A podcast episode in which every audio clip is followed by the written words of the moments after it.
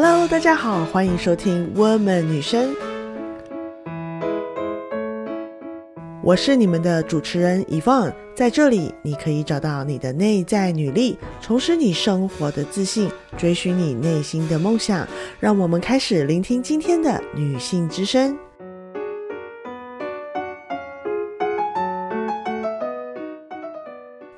Hello，大家好，欢迎来到今天的 Woman 女生，我是你的主持人 Yvonne。今天一开始呢，要讨论一个比较沉重的话题。我一开始曾经想说，是不是不要讨论这些负面的新闻和难过的消息？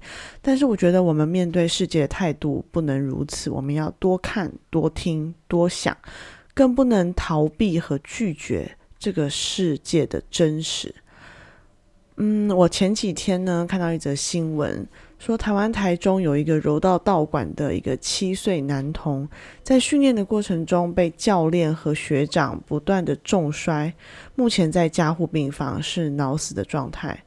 这个新闻比较诡异的事情在于，小男孩在连续摔地的过程中是有被录影下来的。那录影的是谁呢？是这个男孩子的舅舅。在影片中，我们可以看到和听到小男孩不断求饶和求救的声音。那影片其实我不太敢点开来看，因为很多妈妈都说，就是看了就是会很崩溃，会很难过，很难过。然后，嗯，他最后都站不起来了，还是一直不断的被扛起来摔。想想看，一个七岁的孩子被两个，一个比他。一个成年男人，还有一个比他更高大强壮的学长，一直举起来摔下去。这个时候，另一个成年男子在旁边干嘛？他在录影。诶，受害者不是没有求救哦，受害的孩童一直在求救和求饶，但是没有人理会他。他的声音说出来了，但是没有人听见。为什么呢？在这边，我再讲一个同样令人心碎的故事。两千年的时候，一名国中二年级的男同学在上课前临时举手跟老师说他要去上厕所，但是他再也没有回到教室。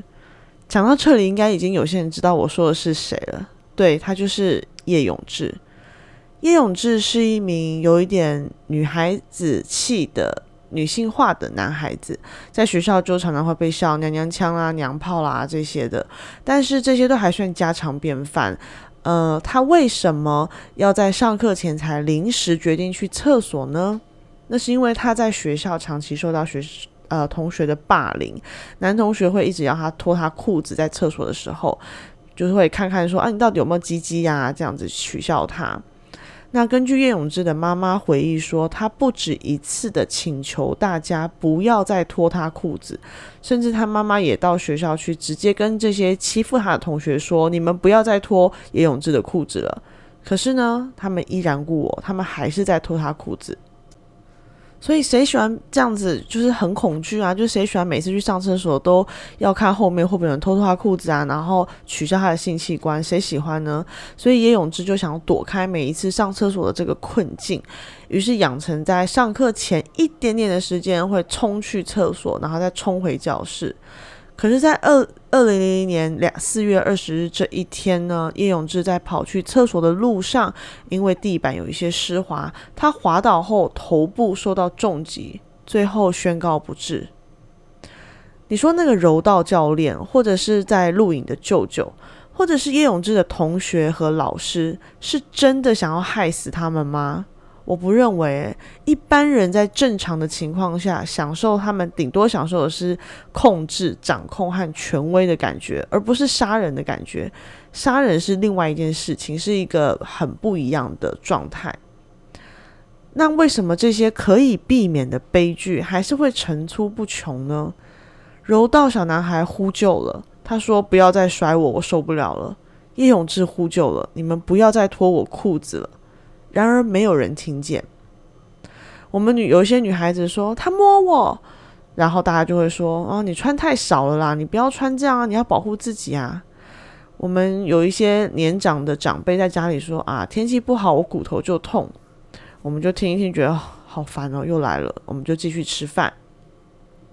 我们台湾的新住民说：“我的丈夫打我。”我们说：“哦，你本来就是被买来传宗接代的，还啰嗦什么？”然后我们的孩子们说：“不要再摔我了，不要再骂我了，不要再打我了。”我们说：“男孩子就是要磨练啊。”叶永志说：“不要再脱我裤子了。”我们跟他说：“那你就不要给他们脱啊。”究竟从什么时候开始，当一个活生生的人在我们面前向我们求救，但是我们还是听不见呢？我们认为这些都是无病呻吟啊，或是没事找麻烦。我们对所谓男生摸一下女生，对所谓老人的身体上的病痛，对弱势的移民，对小孩子，对娘娘腔，我们都说：你为什么这么麻烦啊？你不要讲话，你闭嘴，这世界就太平了。你怎么连这些都忍不了？你草莓族哦！小孩子就是要磨练呐，不然你长大怎么办？我前几天在我们 Woman 女生的粉丝专业上面写了一篇文章，谈论我那个高敏感的长子很爱哭，然后他一哭我就头痛，我就心情超级烦躁，然后我就会跟他说：“啊，男孩子这么爱哭，真的以后没有人会喜欢你，你可不可以闭嘴？”这样的话。那说完，我当然也会很难过。可是，在气头上，我也只想要对他尖叫，让他闭嘴，不要再哭了。因为他哭起来真的是惊天地泣鬼神的那一种，又可以哭很久。长期下来呢，就是真的是精神折磨。那在这一段关系当中，我发现，只要小孩子一旦做出什么令我不耐烦的事情，会引发我爆炸的事情，我的第一个反应就是。对着孩子喷发我的情绪，我向他输出我的情绪，他不断的大哭，他也在向我输出他的情绪，他不断的向我哭，我不断的向他吼，其实双方都没有在沟通，我们都只是在宣泄我们的情绪，我们是在跟自己生气，而不是有意义的把这个我们想要传达的意义传达给对方。上一次我们那个。读书会谈到的《回归天性》里面的作者格兰登·戴尔，他在书里面同一本书里面写到我们对男性的期望。他说他看美国的社会新闻也是都是一些什么十五岁青少年在学校射杀同学，其中一个死者是拒绝了他告白的女同学，或是球队的少年们被起诉轮奸女生。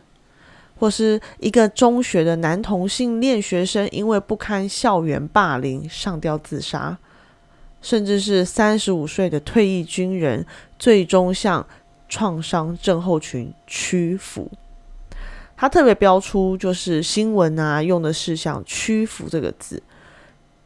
一个打过伊拉克战争或打过中东战争的美国青壮年的军人，回到国家，回到他平静的国家以后。他的创伤症候群变成是他的一个标签，变成是他的一个弱的地方，他软弱的地方。他如果对这个疾病有任何的反应，大家的大家的说法是屈服，而不是正视这个疾病这个症候群。格兰登写道：“Oh my God，这些男生也是不完整的，他们。”也在牢笼之中，因为所谓的男人要强壮、威武、顶天立地、有泪有泪不轻弹，这一切都是在引诱着他们这些男生用欺骗和偷窃的方式来维护自己的权威和尊严。他们开始欺骗自己和身边的人，偷窃他人的状态，甚至他人的生命。那些相信女人就是生来要取悦男性，要侍奉夫家，被摸一下没关系，跟公婆长期居住也没有问题，甚至是对婆婆比对自己妈妈还要好，这些思想会让男性觉得女人的拒绝和他们带来的挑战，会大大的挫败他们的雄性权威。相信男孩不应该哭的人，只会变成愤怒的人。相信痛苦就是软弱，而软弱不能流露出来的人，会在他们能够呼救以前就死亡。但是更可怕的是，有时候他们呼救了，我们仍然袖手旁观，就像柔道馆男孩，就像叶永志。因为我们的惯性思维和文化已经过度升值在我们的血液和骨络之中，我们的大脑已经形成一个过滤系统。那些只要是与我们父权体系相违背的，只要是触碰到会挑战我们整个人类现有文化的问题的时候，我们会忽然变得集体沉默。我们相信我们要相信的，但是该面对的却始终无法面对。其实说这么多，只是想要表达，我们的男性也同样在遭受着性别的刻板印象的痛苦，他们一样也活在一个固定的设定当中。只要我们的男孩子超出了大家觉得男孩子应该有的样子，他们的家庭和整个社会也会对他群起而攻之，发动激烈的挞伐和严厉的管控。我们的男性也同样没有自我，他们也同样失去了他们的天性。想想看，我们对男性的要求是不是也非常多呢？要身材要好，要高，要会赚钱，结婚前还要有房有车，要高学历，要高薪工作，要事业有成，还要会顾家爱老婆。当我们的社会在婚恋关系上只剩下这些条列式的内容可以呈现的时候，我们已经彻底失去了作为人的基本要务。我当然不是鼓吹恋爱至上的恋爱脑，相反的，我觉得谈恋爱或是结婚都要非常清楚双方的条件和需求。没有计算的婚姻不是好的婚姻，也一定很难长久。讲到这里，刚好我今天收到了我近期订的一批书，其中包括了一本关于独角兽的绘本。在我长子的情绪管理当中呢，我是用一个方法，是根据一个绘本，然后我再把它就是加深加广，然后我是用一个方法把它教他用呃不同的。玻璃罐把情绪分开来，每一个情绪都是一种有颜色的动物。比如说，他的愤怒就是红色的喷火龙，这些都是他自己想的。然后我问他说：“那你哭哭的时候，你的感觉是什么？”他说是绿色流着鼻涕的怪兽。那他最开心的时候，就是可以很平静的一个人在玩乐高。那那个时候呢，他是黄色的小兔子。而独角兽呢？则是他的智慧之神，他的内在指引，他的直觉，他的知道，因为他实在是太常生气和崩溃了，所以我告诉他说：，当你感觉到情绪不舒服的时候，你就问问你的独角兽怎么样做才是对的。在介绍给他这套方法之后，他现在进步了很多。后来有一次带他到书籍书局。书籍书局去，他一眼看中了一只彩色的独角兽。如果你仔细观察过的话，你会发现市面上的独角兽相关产品，大部分的客群是小女生。独角兽在北美的小女生界是非常红的。独角兽书包、独角兽餐盘、独角兽水壶、独角兽的衣服、裙子，伴随着独角兽设计的，通常都是亮片、亮粉、呃粉红色、紫色这一类我们所认为温柔和女性化的色彩。其实我的长子在其他的爱好上面是非常男性化的，就是说他热爱汽车、砂石车、怪兽、恐龙这些东西，而也因为他最喜欢的卡通人物，还有呃他最喜欢的职业，大部分都是以蓝色为主要颜色，所以他最喜欢的颜色也是蓝色，这也符合我们大众对于男孩子的一个想象。但是同时呢，他在最脆弱、最无助的时候。他告诉我，他想要听从的那一个神的指引是独角兽。他依恋的是他在书局买到的那一只充满亮粉、粉嫩彩虹色的独角兽玩偶。我当时在书店的时候就已经有一点担心，我看到那个玩偶就心里就有点担心，想说他这以后被人家看到一定会被他同学笑，所以我就试图说服他拿。一只蓝蓝色的，虽然上面还是有亮粉，因为他们的目标客群就是女孩子，但是它至少是一只，就是不是彩虹的，也没有那么多粉色的。我以为他会选择蓝色，因为他每一天都在说他最喜欢的颜色就是蓝色。但是这一次呢，他不愿意换，他说他就喜欢这个彩虹的独角兽，所以我就决定买给他。那从那个时候开始，我就开始注意独角兽的相关产品，因为我希望能让他身边充斥着一些可以让他平静的力量。但是你们可能也猜到了，基本上所有的产品都非常的女性化，就连我今天买那本绘本也是。那那本绘本呢，我是在网络上买的，所以我其实不是很清楚它里面的色调啊，它里面的内容。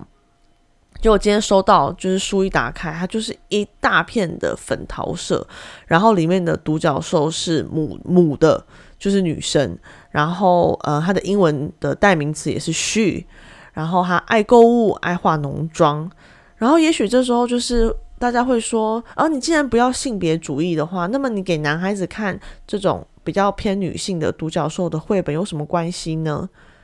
但是我在这边想要点出的重点是。当我们的社会一直在提倡女力，还有野心女孩 （ambitious girls） 这样子的主题，出版了以女性为各式各样工程师、太空人、总统、警察等等的职业的时候，我们缺失了对男孩子同等的关注。